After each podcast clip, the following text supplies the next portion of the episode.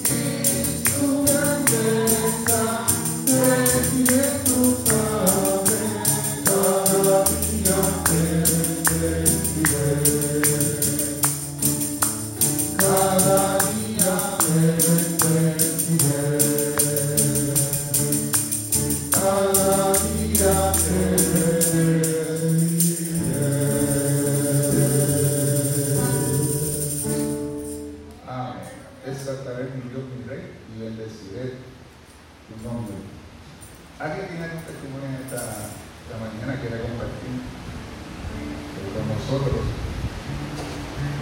El pastor Mario Morales, que bueno que está con nosotros.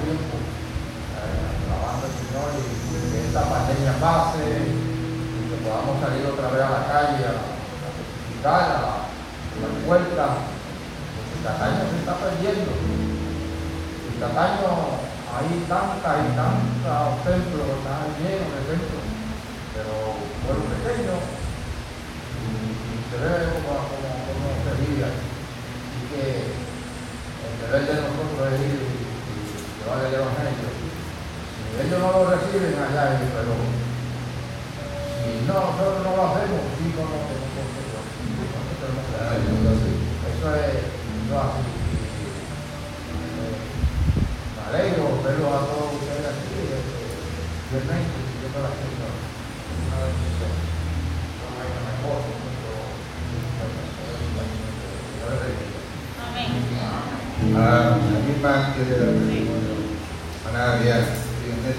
haciendo Señor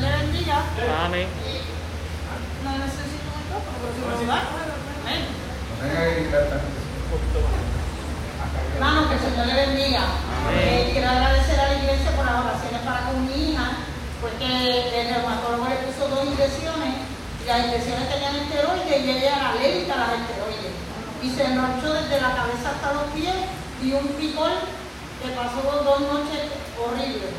Pero Dios tuvo misericordia, la atendieron en San Pablo y investigaron por medio de la sangre qué fue lo que le afectó, llamaron al reumatólogo y todo eso. Y gracias al Señor, para la gloria al Señor, lleva dos noches que ni le pica ni nada y ha dormido bien. Pero quiero darle las gracias al Señor porque desde, desde marzo, febrero, marzo, desde febrero Juan había llenado las planillas y no le había venido el, el entero. Juan me dijo, olvídate que se quedaron con ellos, eso no viene. Yo le dije, eso es lo que tú dices. Pero yo, desde ahora, yo desde ahora le suplico al Señor que eso va a ir aquí. Porque eso es para bendición, para ayudar a los hermanos. Y en esta semana sorpresivamente Juan fue al correo y encontró el entero. Y yo le dije, bueno, yo oré, así que comparte la bendición. y después que compartió la bendición conmigo, le dije, ahora comparte con los demás. Pero vieron que la fe no es montaña. Eh, fueron meses, seis meses que se esperó por eso, pero gloria a Dios que el Señor nos honró y nos dio la bendición. Gracias al Señor porque no nos ha faltado nada en medio de la pandemia y hemos podido ser de bendición a otros. La gloria sea para el Señor siempre. Gloria a Dios. Nosotros cuando somos bendecidos, yo lo creo que lo dice la palabra, que es para bendecir a los demás. Amén. Que el Señor le bendiga. Amén, amén. Amén. Qué bendición. Bueno. Miguel, el Señor dice, espera en Dios, confía en Él y Él hará. Y quiero aprovechar la situación para darle gracias ya a este, ese ministerio que Dios le dio a Diana de estar este, intercediendo por las familias de la iglesia. La hija mía, yo le mira, ¿sabes qué? Que la iglesia está orando por, por ti, por tus hijos, por tus hijas. Ella tiene una hija, tengo una nieta que está estudiando para psicóloga. Óigame, y, y parece que el diablo le saca la, gafete de encima. Y mira, pues estás estudiando algo que va a este, con el comportamiento humano. Y muchas luchas, muchas batallas. Pero me dice, ¿sabes qué? La iglesia está hablando con tu familia. Me dice, dale la gracia a Diana y a la iglesia, porque aquí se está respirando la paz de Dios. Y esa hermano, la cosa que hace eh, Dios cuando usted ora y usted declara al Señor. Yo le mire, y de hecho varias veces, el pastor lo ha dicho también, una cosa es creer en Dios. El diablo, los demonios creen en Dios. Y otra cosa es creerle a Dios. Dios te bendiga. Amén. Gracias. Esta semana vamos a orar con los hijos de Miriam Amén. Amén. Y por su Por los esposo. hijos de. Estaremos orando. Ella dice que le añada al esposo. Ah, sí, no, Esa claro. petición la Siempre, ahí. siempre, siempre. por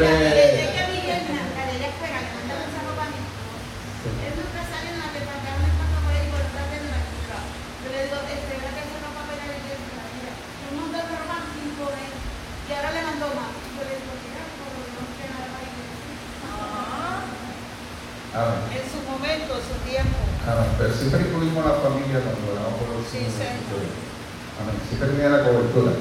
Y, y como siempre digo, cuando usted ora, Algo sucede. algo va a pasar. Amén. Algo va a pasar. Bueno, vamos a cantar la próxima alabanza que va eh, ¿verdad? a la par con lo que estamos diciendo. Todas las cosas van bien. Todas las cosas van bien.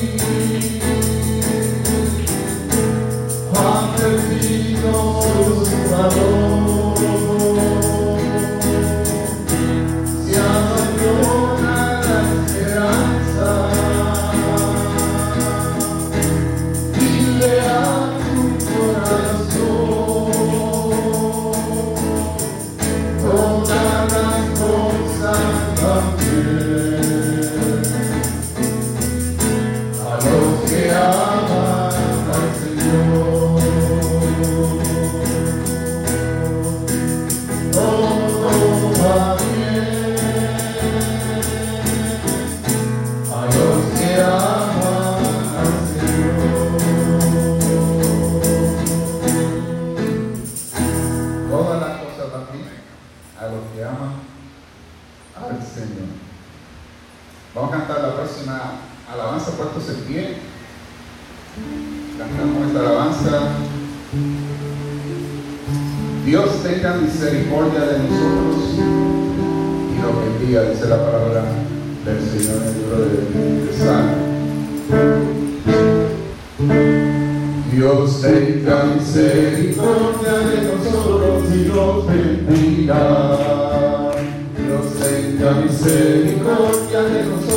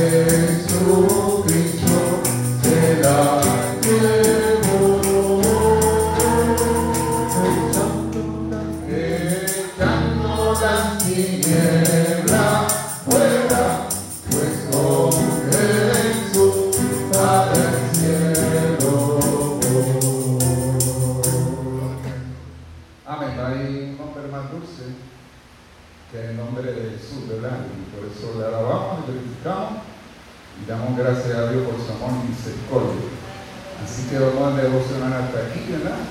Y pastor con nosotros y que el Espíritu Santo los guíe a través de la predicación. El Señor le bendiga.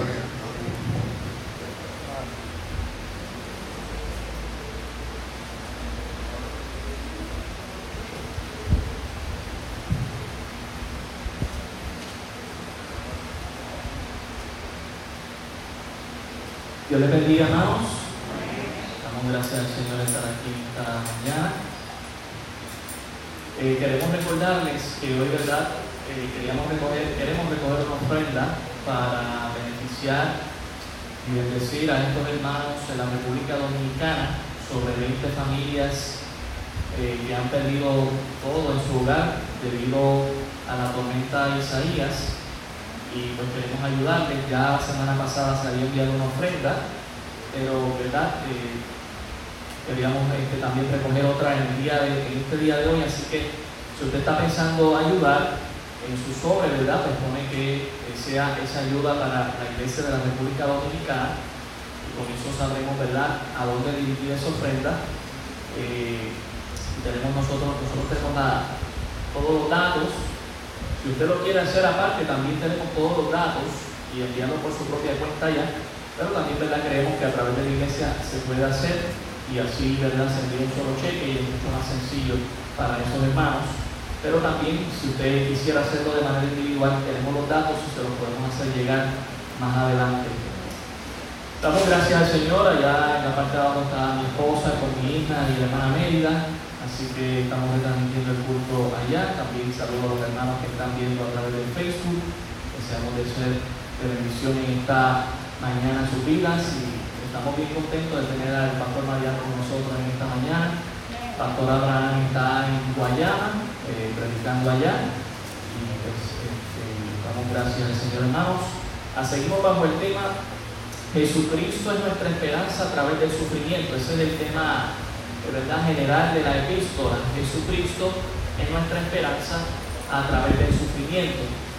El título de esta mañana ah, es Tu deber conyugal en medio del sufrimiento. Tu deber, tu deber conyugal en medio del sufrimiento. Yo sé que aquí hay solteros y solteras y dirán, bueno, ¿y qué tiene que ver esto conmigo? Bueno, Dios en el futuro probablemente te ve casado y quieres prestar atención a, este, a, esta, a esta predicación. Así que no, no, no apagues tu oído pensando que, que por eso, ¿verdad? No debes prestar atención. A primera de Pedro, el capítulo 3, y vamos a estar leyendo del verso 1 al verso 8. Lo que me encanta de, poder predicar la palabra del Señor a verso por verso de un capítulo, de, de un libro, es que tengo que tomar todos los temas que la Biblia dice, no puedo esquivarlos. Y hoy ciertamente es un tema un poco difícil de manejar, pero por la gracia del Señor lo haremos. Primera de Pedro, el capítulo 3, verso 1 al 8. Así pueden estar de pie para darle reverencia a la palabra del Señor. Y estaremos leyendo eh, el capítulo 3. Voy a comenzar en el 1, ustedes en el 2 y nos uniremos en el verso 9, en el verso 9 nos uniremos. Dice la palabra del Señor, asimismo vosotras mujeres, estás sujetas a vuestros maridos, para que también los que no creen a la palabra sean ganados sin palabra por la conducta de sus esposas. Vuestro atavío no sea de externo de peinados ostentosos, de adornos de oro o de vestidos lujosos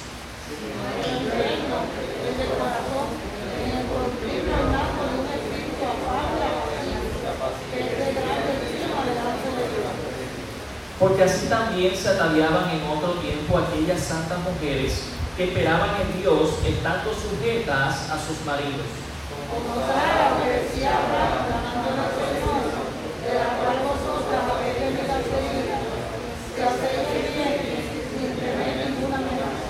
Vosotros maridos igualmente vivid con ellas sabiamente, dando honor a la mujer como a vaso más frágil y como a coherederas de la gracia de la vida, para que vuestras oraciones no tengan estorbo. Finalmente,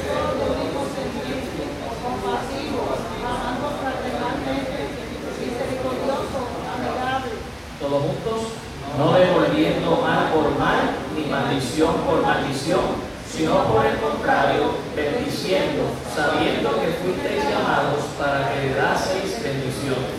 Señor, en esta mañana nos presentamos delante de ti.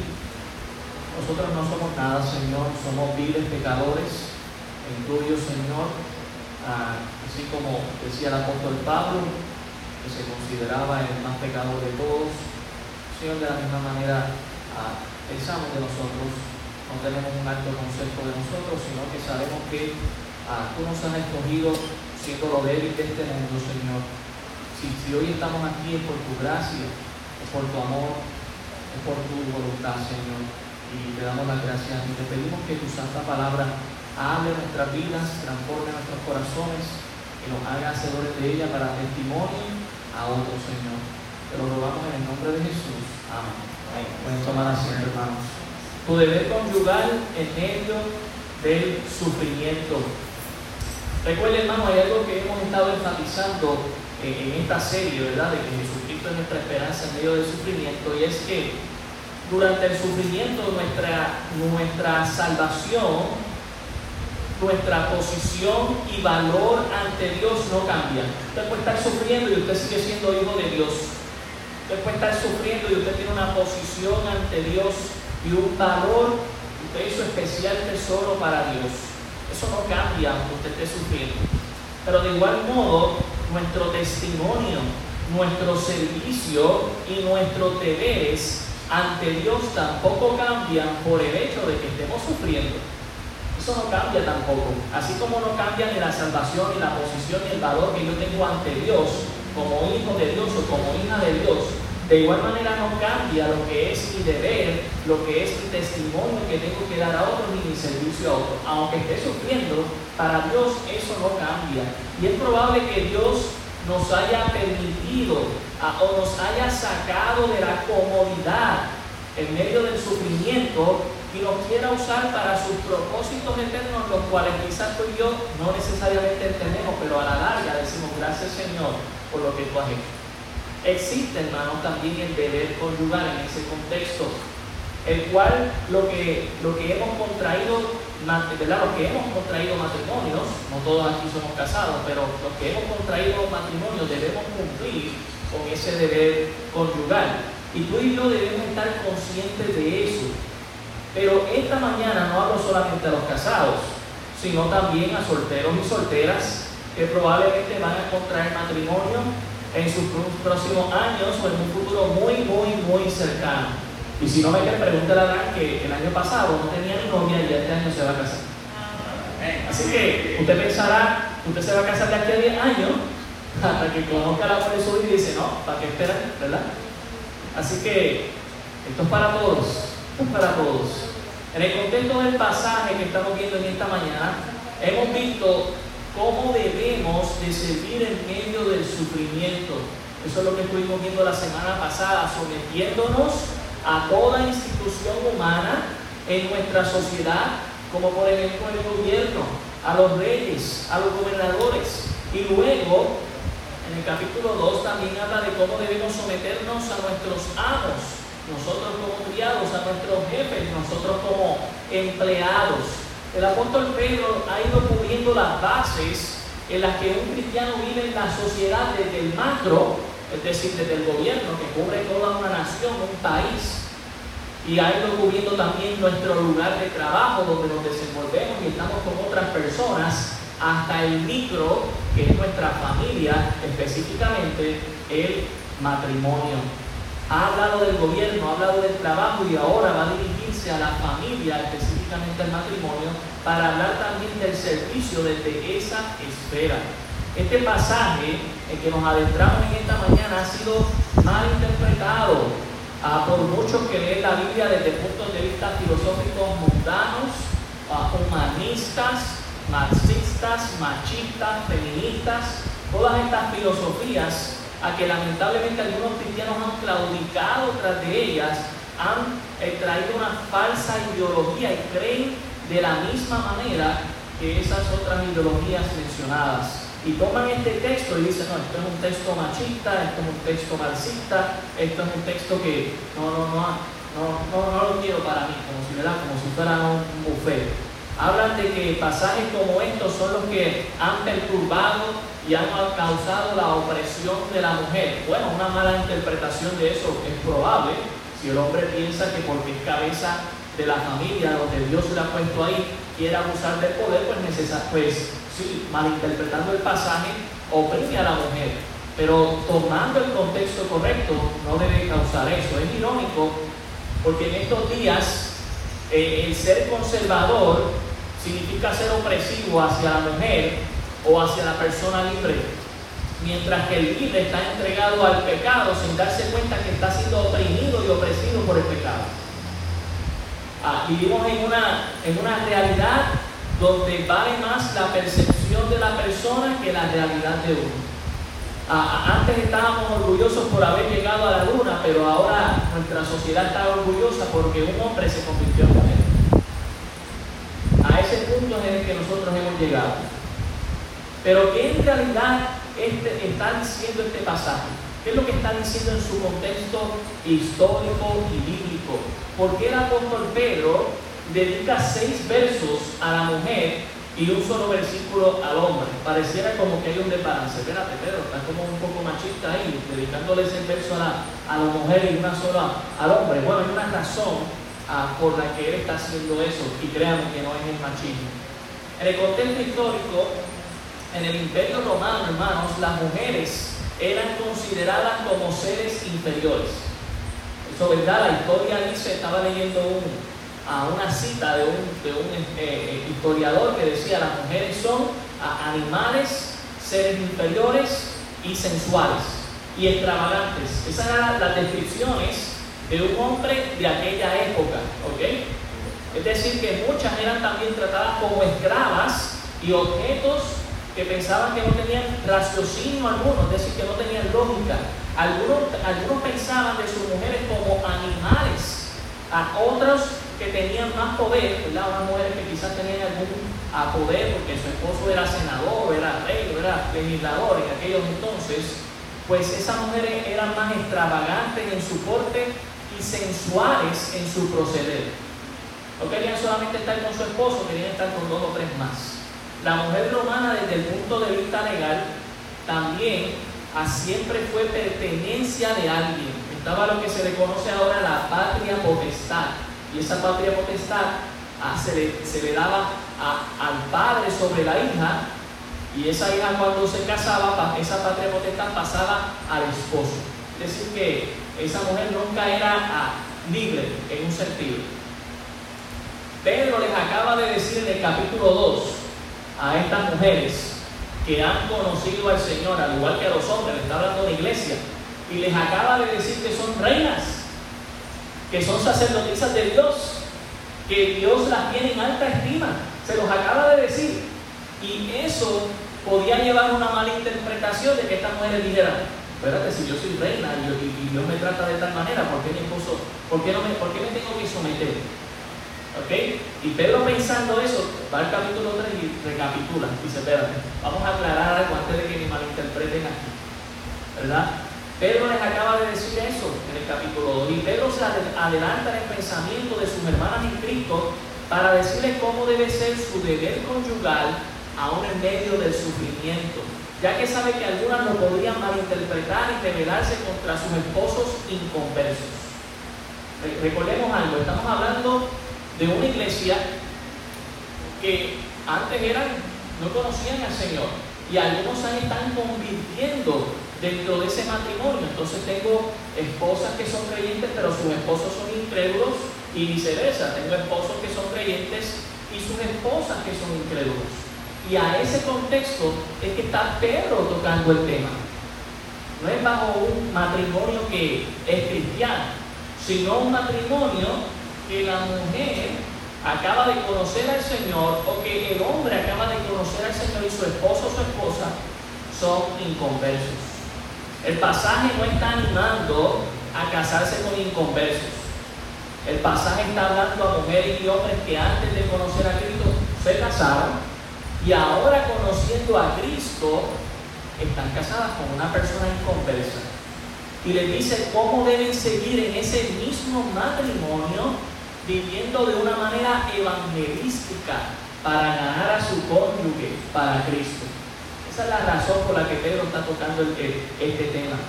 Así que, si estamos pensando, ¿no? Pero entonces, pues, el texto está diciendo que, que me puedo casar con un inconverso. No, eso no es lo ideal. Sabemos que el Señor no quiere eso. Estamos hablando de parejas que no conocían al Señor y una de ellas conoció a Cristo. No te cases con incrédulos, no te cases con cualquiera que se dice ser cristiano o cristiana tampoco. Deja que el Señor te dirija a la persona indicada. Esa persona nunca estará fuera de la voluntad de Dios. Ay, es que es tan bueno, ay, es que es tan buena, tú no sabes, pastor, a lo feliz que me hace. Yo no creo que, es que en la iglesia no hay nada, dicen por ahí, ¿verdad? Hermano, eh, Dios estableció el matrimonio y Dios es quien instituyó y por, por lo tanto Él pone las reglas. Y también ¿verdad? para el pueblo cristiano, Dios sabe lo que dice acerca del pueblo cristiano. Debemos casarnos con personas que piensen de la misma manera. En Génesis capítulo 2, que me acompaña ya, Génesis capítulo 2, puede dejar su marcador ahí, ¿verdad? En primera de Pedro. Vamos implementando la introducción. Génesis capítulo 2, verso 22. Dios establece aquí el matrimonio, dice, y de la costilla que Jehová Dios tomó del hombre, hizo una mujer y la trajo al hombre. Dijo entonces Adán, esto es ahora hueso de mis huesos y carne de mi carne. Esta será llamada varona, porque del varón fue tomada. Por tanto, dejará el hombre a su padre y a su madre y se unirá a su mujer y serán una sola carne. Y estaban ambos desnudos, Adán y su mujer, y no se avergonzaban. También Hebreos, el capítulo 13, el versículo 4, Hebreos, el capítulo 13, el versículo 4 dice, honroso sea en todos el matrimonio y el lecho sin mancilla, pero a los fornicarios y a los adúlteros juzgará Dios. Dios estableció el matrimonio, es entre un hombre y una mujer, dos personas solteras, y déjenme decirle algo, se lo digo verdad a los jóvenes que todavía no se han casado. Tú no te quieres casar para ser feliz. Tú no te quieres casar para ser feliz.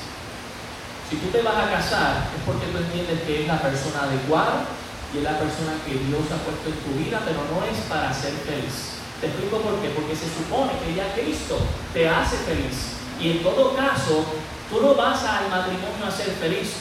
Tú vas al matrimonio a compartir tu felicidad. Pero si usted está pensando que usted va a ir al matrimonio a ser feliz, usted puede llevarse una sorpresa no grata y ser una persona infeliz dentro del matrimonio. Usted tiene que pensar, ok, ya yo soy feliz, siendo soltero, siendo soltera, pero ahora quiero compartir mi felicidad con esa persona. Es muy distinto. Y usted sabe que el mundo piensa muy distinto de esto. Los cristianos solo deben casarse con cristianos, segunda de Corintios, el capítulo 6. Segunda de Corintios, el capítulo 6, el versículo 14, segunda de Corintios 6, 14, dice, no os unáis en yugo desigual con los incrédulos, ¿verdad? Con los no creyentes. Y da algunas razones. ¿Por qué? ¿Qué compañerismo tiene la justicia con la injusticia? ¿Y, ¿Y, qué comunión tiene la luz con las tinieblas? Sabemos que ninguna, donde hay, donde hay luz no hay tinieblas. Dice también, ¿y qué concordia Cristo con Belial? Otra palabra para el diablo, Señor lo reprenda. ¿O qué parte el creyente con el incrédulo? En nada. ¿Y qué acuerdo hay entre el templo de Dios y los ídolos? Porque vosotros sois del templo del Dios viviente, como dijo Dios, habitaré y andaré entre ellos y seré su Dios y ellos serán mi pueblo, por lo cual dice, salid en medio de ellos y apartaos, dice el Señor, y no toquéis lo inmundo, y yo os recibiré y seré por vosotros para Padre, y vosotros me seréis hijos e hijas, dice el Señor Todopoderoso. Dios tiene planes para tu matrimonio.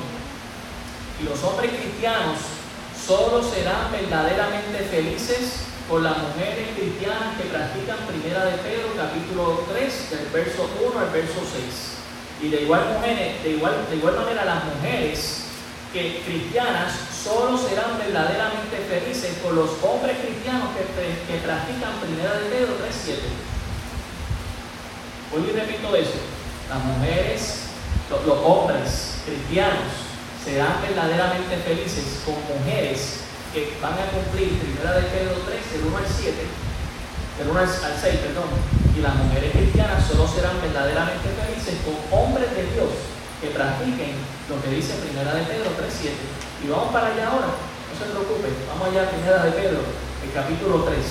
Pero volviendo al contexto general, ah, recordamos, nos está hablando aquí de matrimonios mixtos en el sentido de una mujer que acaba de conocer al Señor y su esposo es inconverso y viceversa. ¿Cómo lo gano para Cristo? Hermana, hermano, que, que lleva años orando por tu cónyuge para que conozca al Señor, aquí está la clave.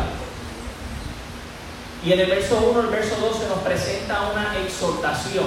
Mire lo que dice, primera de Pedro 3, 1 y 2 dice, Asimismo, vosotras mujeres, estad sujetas a vuestros maridos, para que también los que no creen a la palabra sean ganados sin palabra por la conducta de sus esposos, de sus esposos. Sean ganados sin palabra. Note que el apóstol Pedro no está diciendo, mira, predícale, evangelízalo, no es que sea algo incorrecto hacer, pero el apóstol Pedro no está forzando esa situación. Él está diciendo, tú haz lo que está de tu parte. Sé una persona sujeta.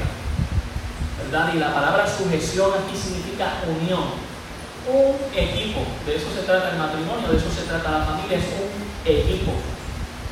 Estar sujeta también al liderazgo del hombre. ¿Por qué? Porque Dios ha puesto al hombre como cabeza de familia por el machismo, no hermanos, si me acompaña, deje su dedo ahí a Primera de Corintios, el capítulo 11, el versículo 3, usted va a ver la razón por la que Dios hace eso. Primera de Corintios, el capítulo 11, el versículo 3. Mire lo que dice aquí, dice, pero quiero que sepáis que Cristo es la cabeza de todo varón. No es que el varón no está sujeto a nadie, es que el varón está sujeto a quién? A Cristo. Nosotros también nos sujetamos a alguien. Y dice, y el varón es la cabeza de la mujer y Dios es la cabeza de Cristo. Ahora, vamos a tomar a Dios y a Cristo. Dios Padre y Dios Hijo. ¿Quién es más grande o quién es menor que quién? Los dos son lo mismo en esencia. Sin embargo, hay un orden. Cristo Hijo se somete a Cristo Padre. No por eso es menos, no por eso no deja de ser Dios y tener toda su gloria. Pues de igual manera está diciendo a la mujer, sométete, sujétate a tu marido. No es que eres inferior, no es que eres menos, es simplemente un orden.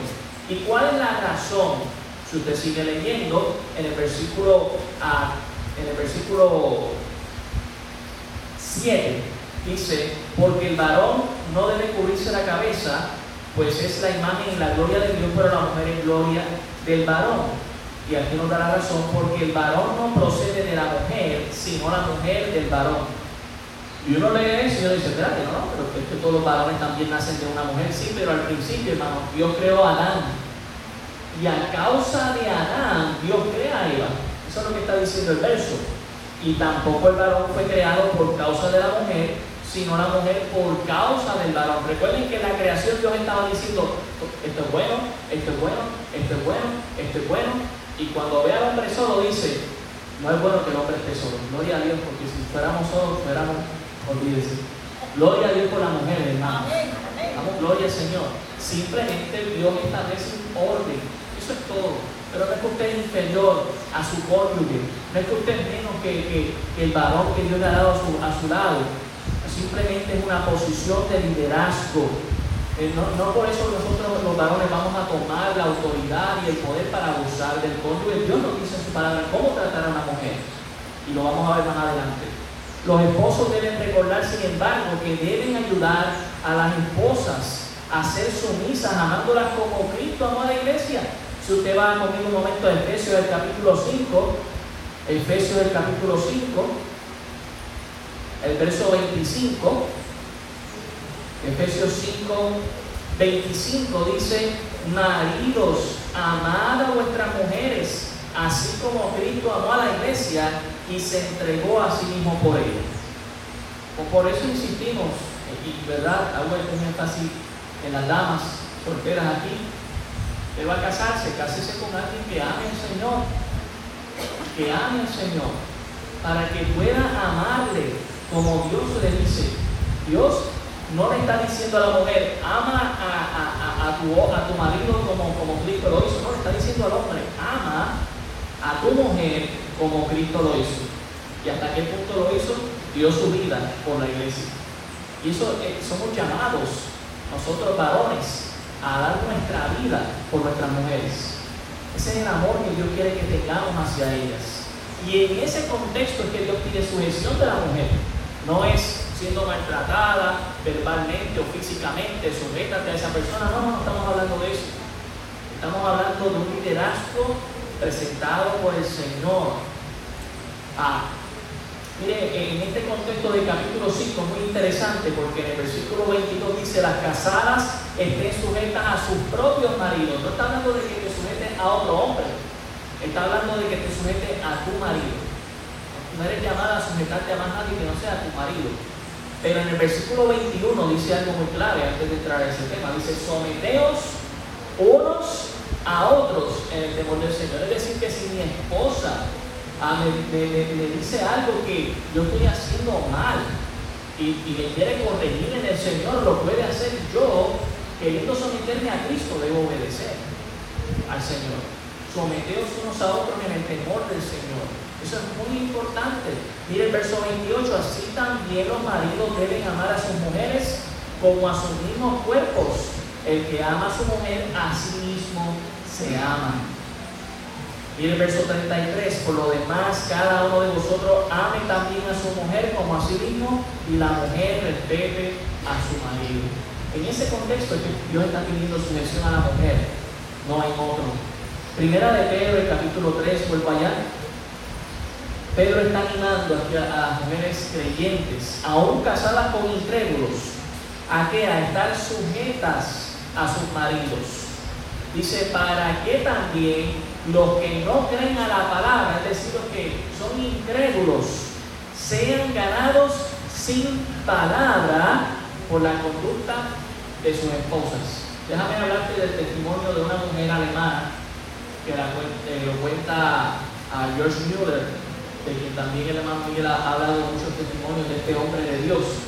Él cuenta que una mujer alemana muy rica estaba casada con un hombre próspero que eh, eh los, los dos eran ricos y tenían una grande mansión, tenían criadas a su, a su disposición, pero el hombre tenía un problema. Todos los días le encantaba estar en la bachata, estar emborrachándose allá en la taberna, y ese hombre llegaba a las 2, a las 3 de la mañana y, la mujer le esperaba en la casa, despierta, y mandaba a una de las criadas, no, vayan ustedes acuérdense, yo espero a mi marido. Y siempre le recibía tranquilo, sin decir nada. Y a veces hasta, hasta tenía que desvestirlo, ducharlo y acostarlo, porque estaba todo borracho, no podía ni caminar bien. Y un día ese hombre, sabiendo cómo era esa mujer que le era fiel, le dijo a sus compañeros en la taberna, yo estoy seguro que si nos vamos para allá, mi esposa nos va a recibir y nos va a dar de comer y, nos va a tratar bien aunque vayamos borrachos. Vamos para allá. Y se fueron. Y así fue. Llegaron allá a la casa, la esposa los recibió, le hizo, una cena, le sirvió la cena y le dijo al esposo, te espero, te espero en el cuarto. Tranquilita, sin decir nada, a lo que los compañeros de ese, de ese esposo le, empezaron a decir, ¿sabes qué? Tú eres un maltratador de tu mujer, tan buena mujer que tú tienes, y mira cómo tú la tratas, viniendo aquí a la noche y haciéndole de cocinar, mejor que la y no como nada. Y así se fueron uno a uno. Y ese hombre cayó en una convicción tal que esa noche conoció a Cristo a través de su mujer. ¿Sabes cuánto le, qué palabra le dijo su mujer para que conociera a Cristo? No le dijo ni una, pero le dio testimonio.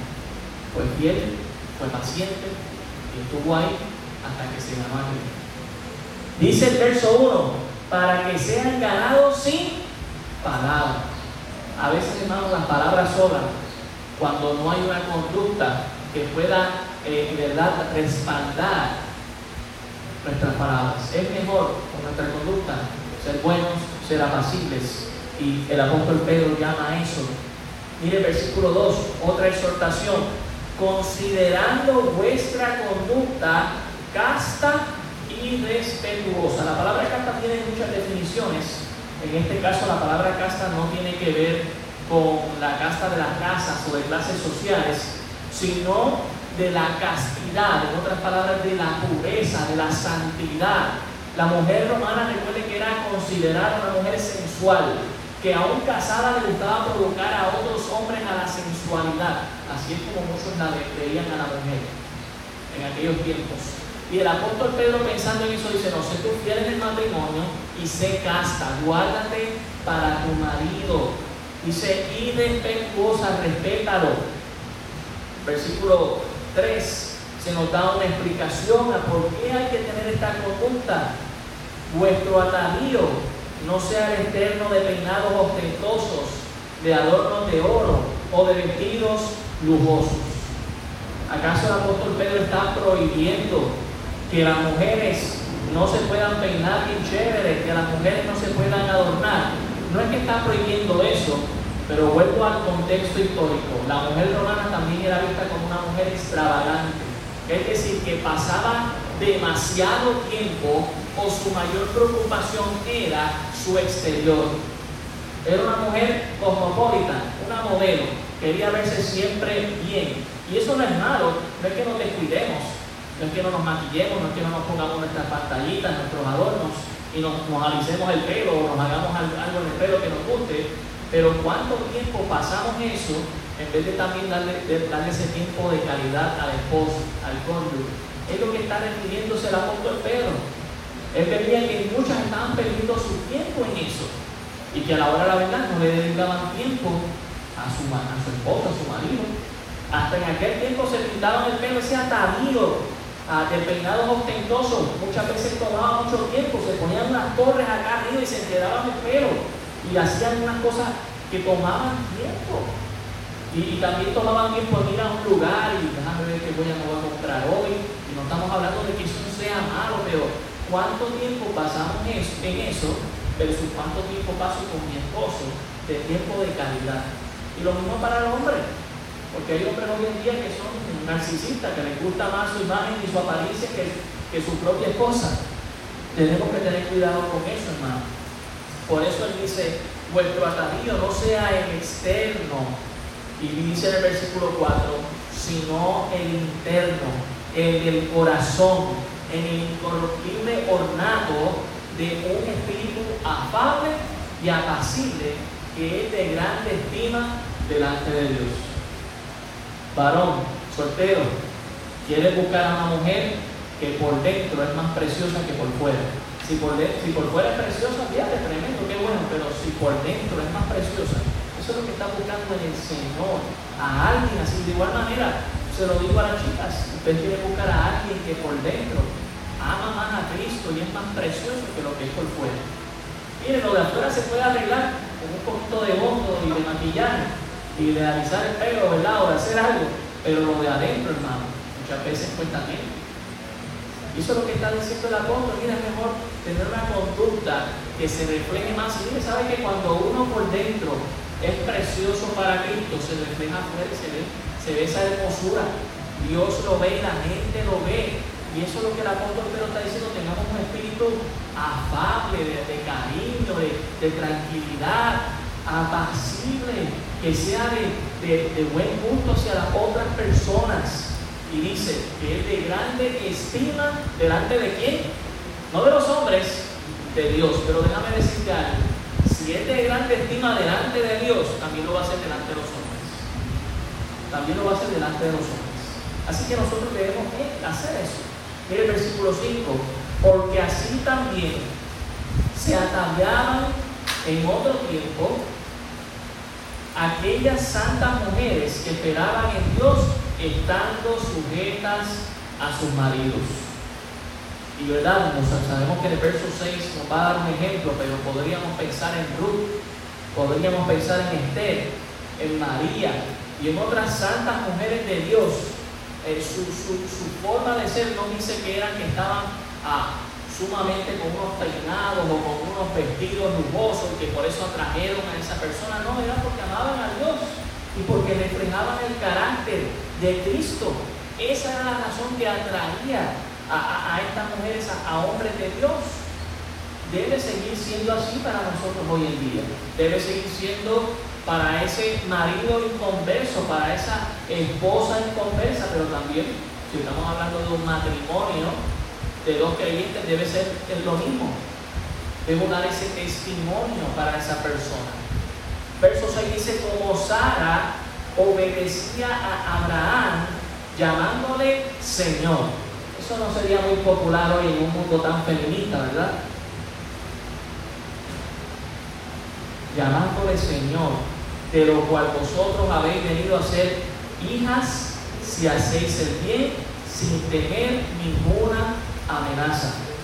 En Génesis el capítulo 18, si me acompaña ya, Génesis 18, el versículo 12 está registrado una de las veces cuando Sara llama a su esposo Señor. Génesis 18, 12 dice, se dio pues Sara entre sí diciendo, después que he envejecido, tendré deleite, siendo también mi Señor ya viejo. Y note como dice, mi Señor. Ahora, hermanos, eso no viene natural, eso no es me caso hoy y ya la mujer me llama Señor, ya mi dueño, tú eres mi dueño. No, no, no. Eso viene por un hombre que le ha demostrado amor, cariño, que la ha tratado bien, que ha dado su vida como Cristo la ha dado a la iglesia. Eso, en eso, ah, no es en contra, eso así es más fácil someterse y sujetarse a un hombre de Dios. De eso es lo que estamos hablando. Y por eso dice el apóstol Pedro, así como en Abraham todos somos llamados hijos en la fe, porque Abraham creyó y Dios le dio esa promesa de que en ti serían benditas todas las naciones de la tierra y hemos recibido esa bendición. Pues el apóstol Pedro toma la figura de Sara, esposa de ese gran hombre de Dios, y dice, ella también ha sido un gran ejemplo para todas las mujeres que dicen ser hijas, hijas de Abraham, pero también pueden ser hijas de Sara en ese sentido. Cuando dice obediencia, se refiere a obedecer creyendo en que Dios está dirigiendo a ese hombre y que por fe y en última instancia está dirigiéndole a seguir las pisadas de Cristo. Por eso no hace sentido ah, tomar a, una mujer soltera y casar con un inconverso, conociendo a Cristo, para entonces seguir a una persona que no va a seguir las pisadas de Cristo. Es mejor casarse con una persona, ah, pero ¿qué hago si ya estoy casado? Bueno, Dios no te llama al divorcio, Dios te llama a darle testimonio, sin palabras, siendo de espíritu apacible, afable, para que sin palabras le ganes para Cristo. La palabra de Dios tiene poder y esto Pedro se lo está escribiendo a las damas en un tiempo de sufrimiento. Y estaba pasando, hermanos, hombres viniendo a la causa de Cristo, rindiéndose ante el Señor porque veían el ejemplo de sus esposas así como el testimonio que acabé de dar hace unos minutos atrás. La palabra de Dios tiene poder y si le creemos mucho más, dice, veniendo a ser hijas si hacéis el bien sin tener ninguna amenaza. No estamos diciendo en esta mañana que si tu esposo te está maltratando, no, no huyas de ahí. Yo soy el primero que te digo, sal de ahí sepárate por un tiempo y vamos a buscar consejería. Y aquí estamos listos para darla. No estamos hablando de ser masoquistas. Estamos hablando de que en un matrimonio usted pueda dar testimonio a esa otra persona, aunque no piense como usted en Cristo Jesús. Ahora también no solamente le habla a la mujer, le habla al esposo. Y uno dice, wow, solamente un versículo para el esposo, versus seis versículos para la mujer. Qué machista este Pedro. Pero esto es sencillo, hermano en el imperio romano, recuerden, la mujer era vista como una posesión, y no es que Pedro está, eh, no es que Pedro está dándole valor a eso, sino la mujer es llamada a seguir al hombre como cabeza de familia, al liderazgo. El hombre ya lidera. Y por eso le dedica un versículo al hombre, pero mire, igual que importante, mire lo que dice el versículo 7. Vosotros maridos, igualmente. Igualmente, o sea que podríamos recapitular que todo lo que hemos dicho de una mujer hacia un esposo inconverso, también un hombre debe hacerlo, y cuanto más un creyente. Igualmente, es decir, que no estamos llamados a, dedicarnos tanto tiempo a nosotros, sino a tener un espíritu afable también y apacible. Dice, vivir con ellas, ¿de qué manera dice hermano? Sabiamente. Lo voy a decir con mucho respeto aquí a las damas, pero se lo digo a los varones. Hermanos, no somos llamados a entenderlas, somos llamados a vivir con ellas sabiamente. Señor, dame sabiduría para convivir con ella, para amarla, para quererla, para entenderla, para resaltar sus virtudes, para ayudarla en sus defectos. Igual que nosotros, que también tenemos muchas veces grandes defectos y pequeñas virtudes, que ella puedan ser nuestra ayuda idónea. Vivir con ellas sabiamente. ¿Y de dónde procede esa sabiduría? Tiene que proceder de Dios. El principio de la sabiduría es el temor de Jehová. Dice, dando honor a la mujer. Hay que darle su lugar, su dignidad a la mujer. No es el maltrato. Usted toma solamente el versículo 1 y dice, wow, qué machista, pero este versículo 7, Pedro está diciendo, dale honor a la mujer, dale su lugar, su respeto, su dignidad. Dice, dando honor a la mujer como a vaso más frágil. Ah, ya volvió otra vez Pedro a ser machista. No, hermano, está tomando una figura, dice cómo, es una metáfora, está haciendo una comparación.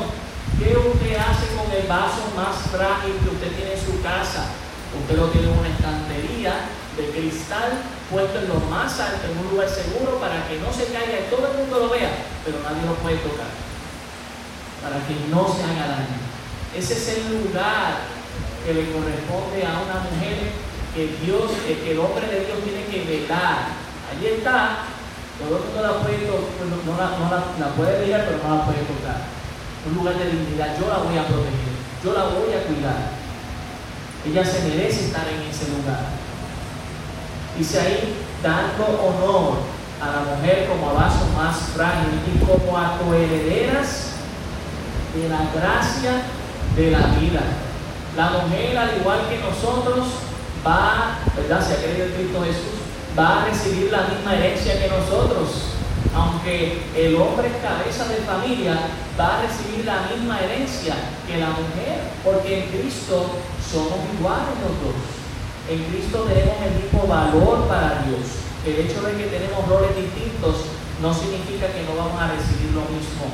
Como acoherederas de la gracia de la vida, y, y no te verdad esa expresión, no solamente hablando de la vida eterna, sino que la mujer, Dios le ha dado este don precioso de poder procrear, de tener vida, para que vuestras oraciones no tengan estorbo. Note que eso no se lo dice a las mujeres, se lo dice a los hombres. No le está diciendo en ningún momento a las mujeres que porque, que porque traten mal a sus esposos Dios no va a escuchar su oración, que probablemente si no hay buena comunión con Dios, tampoco lo escucharía, pero hace ese énfasis al cabeza de familia, al hombre. Si tú no estás tratando bien a tu mujer, tu oración no va a pasar del techo. Y allá en, en, Salmo capítulo 66, que es probablemente de donde Pedro está eh, sacando esta idea, Salmo 66, el verso 18 dice algo parecido, Salmo 66, el verso 18 dice, si en mi corazón hubiese yo mirado a la iniquidad, el Señor no me habría escuchado. Pero mire lo que dice el verso 19. Mas ciertamente me escuchó Dios, atendió a la voz de mi súplica. Bendito sea Dios, que no echó de sí mi oración, ni de mí su misericordia. Pero él dice, es porque yo seguí la pisada de Dios, es porque yo hice lo que es correcto. Y Pedro toma eso y dice, si tú no estás tratando bien a tu mujer, aunque sea en conversa, no me vengas después porque Dios no te está escuchando, porque sí, Dios dice que esa oración va a tener todo. Así que, damas, Dios las, protege, Dios las trata bien, Dios las trata con honor, con dignidad, y manda al marido hacerlo de la manera correcta, amar a la mujer, a tratarla como eh, la persona más especial de sus vidas, recordándole, ellas también son herederas en Cristo Jesús. Aunque, ah, ¿verdad? Dice, para que vuestras oraciones no tengan estorbo. Se considera que la esposa, ¿verdad? Es coheredera del Señor y que va a recibir del Señor de la misma manera que el hombre. Somos, somos iguales para el Señor. Simplemente Dios ha dado unos roles. El hombre es cabeza de familia para dirigir, no, es, para estar, ¿verdad? Eh, mandando y abusando de, nuestras mujeres. No es que usted tiene que decir ahora, ahora llama a mi Señor, porque Sara llamó Señor Abraham. No, tiene que lo haga porque ella quiere y porque ha sido, ¿sabe qué? Convencida de su testimonio, de cómo usted la trata. Cuando usted trata a una dama como rey, como reina, ¿verdad? Ella le va a tratar a usted como rey. Eso va a ser automático. Pero si usted lo trata mal, pues no, no espere, ¿verdad? Que le traten. Debe haber un trato que sea el trato que Dios está esperando. Igualmente, o sea que se recapitula todo lo que Dios ha hablado a la mujer, también al hombre. Y eso el apóstol Pedro lo está diciendo en medio del sufrimiento de la persecución que la iglesia está pasando. No podemos abandonar nuestros deberes en nuestra sociedad simplemente porque estamos sufriendo el, sufrimiento no es algo simple, puede ser algo complicado y puede ser aún en el mismo matrimonio. Y no estamos llamados, ¿verdad?, a recibir maltrato, ya sea físico o verbal, pero si es algo que podemos estar ahí, aunque haya diferencias, está deseando que esa persona venga a Cristo Jesús, y conozca al Señor, muchas veces no es necesario, ¿verdad? No estamos diciendo, ¿verdad? estamos diciendo que usted no me llame vamos a llamar al pastor para que le hable ahí al esposo o a la esposa en conversa. Vamos a poner un versículo en la, en la nevera para que lo vea todos los días. Pero recordemos lo que está diciendo el apóstol Pedro, sin palabras podemos ganar a una persona para usted, alguien que lo vea diario, cómo es nuestro trato hacia esa otra persona. Que lo podamos hacer en nuestras vidas cumpliendo nuestro deber. Nuestro deber. Mire versículo 8 y 9 dice, Finalmente, sé todos, y ahí verdad arropa al hombre, a la mujer, en su deber conyugal, pero también en su deber social, en el gobierno, en el trabajo. Sé todos de un mismo sentir, compasivos. Que pueda tener compasión por otras personas, amándolos fraternalmente. Que yo pueda ser una persona que dé amor a otros que dé cariño, misericordiosos. Ah, que eso es lo que esa persona se merece, sí, pero Dios también tenía lo que merecía para ti, Dios tenía su misericordia para para con otros. Amigables, que podamos sonreírle al extraño, que podamos ayudar al extraño, no devolviendo mal por mal. Mire, y esto, ¿verdad? En todas las facetas, ya sea en el gobierno, el gobierno no hace mal, pero vamos a devolverle mal. No, el jefe me hizo algo malo, pero le voy a hacer mal. No. Mi esposa, mi esposo me hizo algo malo y le voy a hacer mal. No, no devolviendo mal por mal. Eso Cristo no lo hizo. Y lo abofetearon, le hablaron malo, se burlaron de él, le pusieron una corona de espinas burlándose de él. Y no abrió su boca. Dice, ni maldición por maldición te dicen ajos y cebollas, tú bendícelos en el nombre del Señor. Dios se encarga de ellos. Sino por el contrario, bendiciendo, sabiendo que fuisteis llamados para que le daseis bendición. Hemos sido llamados para una gran bendición que Dios tiene para nuestras vidas. No dejemos de cumplir con nuestro deber. Ay, yo no estoy casado, no estoy casada. Ya no tienes excusa Dios te en esta mañana y te dice, tú sabes que tienes que cumplir con tu deber conyugal. Procura casarte con un creyente que, que, que ame al Señor. Ah, yo estoy casada ahora mismo con alguien que no conoce al Señor. Bueno, ya Dios te dice cómo hacerlo. Sin palabra, dando testimonio, una, con una conducta casta, respetuosa, un espíritu apacible, afable a otro, para que lo dan para el Señor. No importa dónde nos encontremos y con quién nos encontremos, estamos llamados a ser luz en medio de las tinieblas, y no es solamente en el gobierno, no es solamente en mi trabajo, también es en mi familia, aún sin y venir converso. Eso es lo que el texto está diciendo. Oremos, Señor, gracias te damos por tu palabra. Ella es viva y eficaz. Ayúdanos a cada uno de nosotros a someternos en primer lugar a ti, Señor, y a, tu palabra, a lo que tu palabra dice. A tener un concepto correcto dentro del matrimonio, de cómo tú, Señor, estableces a cómo cada matrimonio debe ser llevado. Señor, aquí hay personas solteras. Te ruego, Señor, que tú le dirijas a personas creyentes que aman al Señor para que puedan disfrutar su felicidad con esa otra persona. Aquí hay personas, matrimonios creyentes casados, que puedan cumplir con lo que tu palabra dice. Maridos amando a sus mujeres, dándoles el honor, mujeres sujetas a sus maridos, dándole respeto al marido. Están creyendo que Dios está dirigiendo a ese hombre.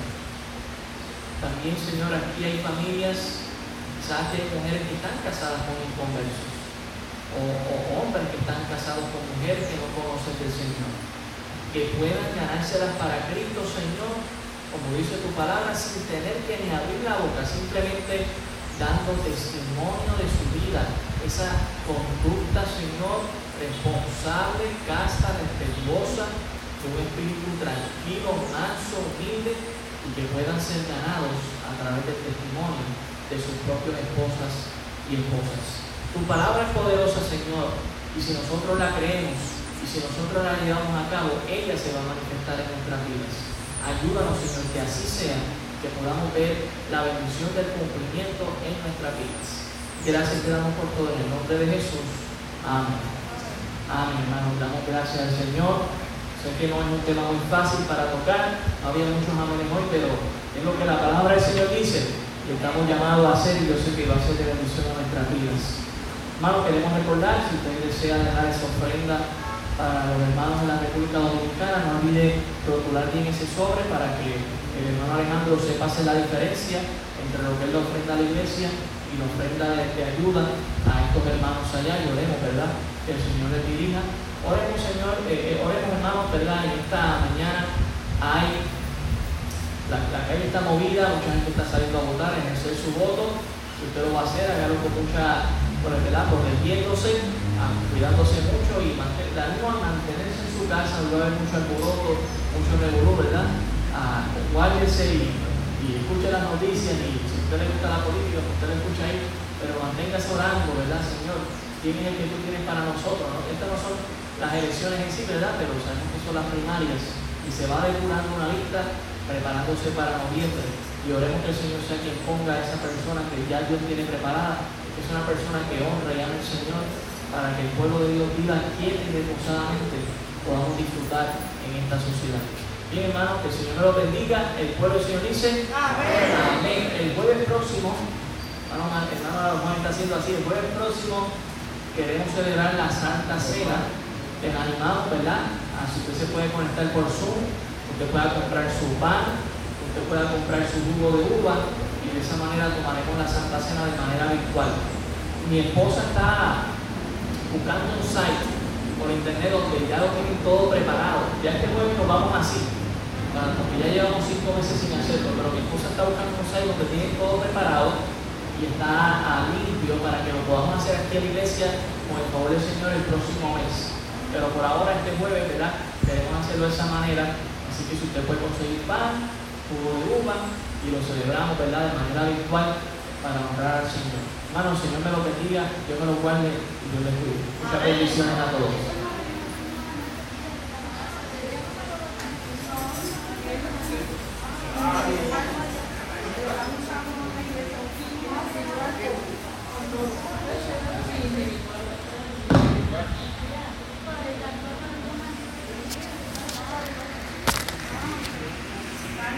Gracias.